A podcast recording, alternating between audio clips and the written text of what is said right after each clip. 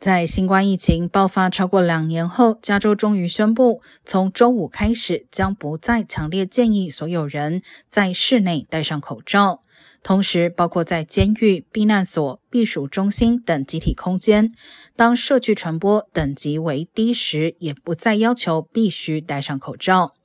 不过，医院、疗养院等健康设施的强制口罩令没有取消。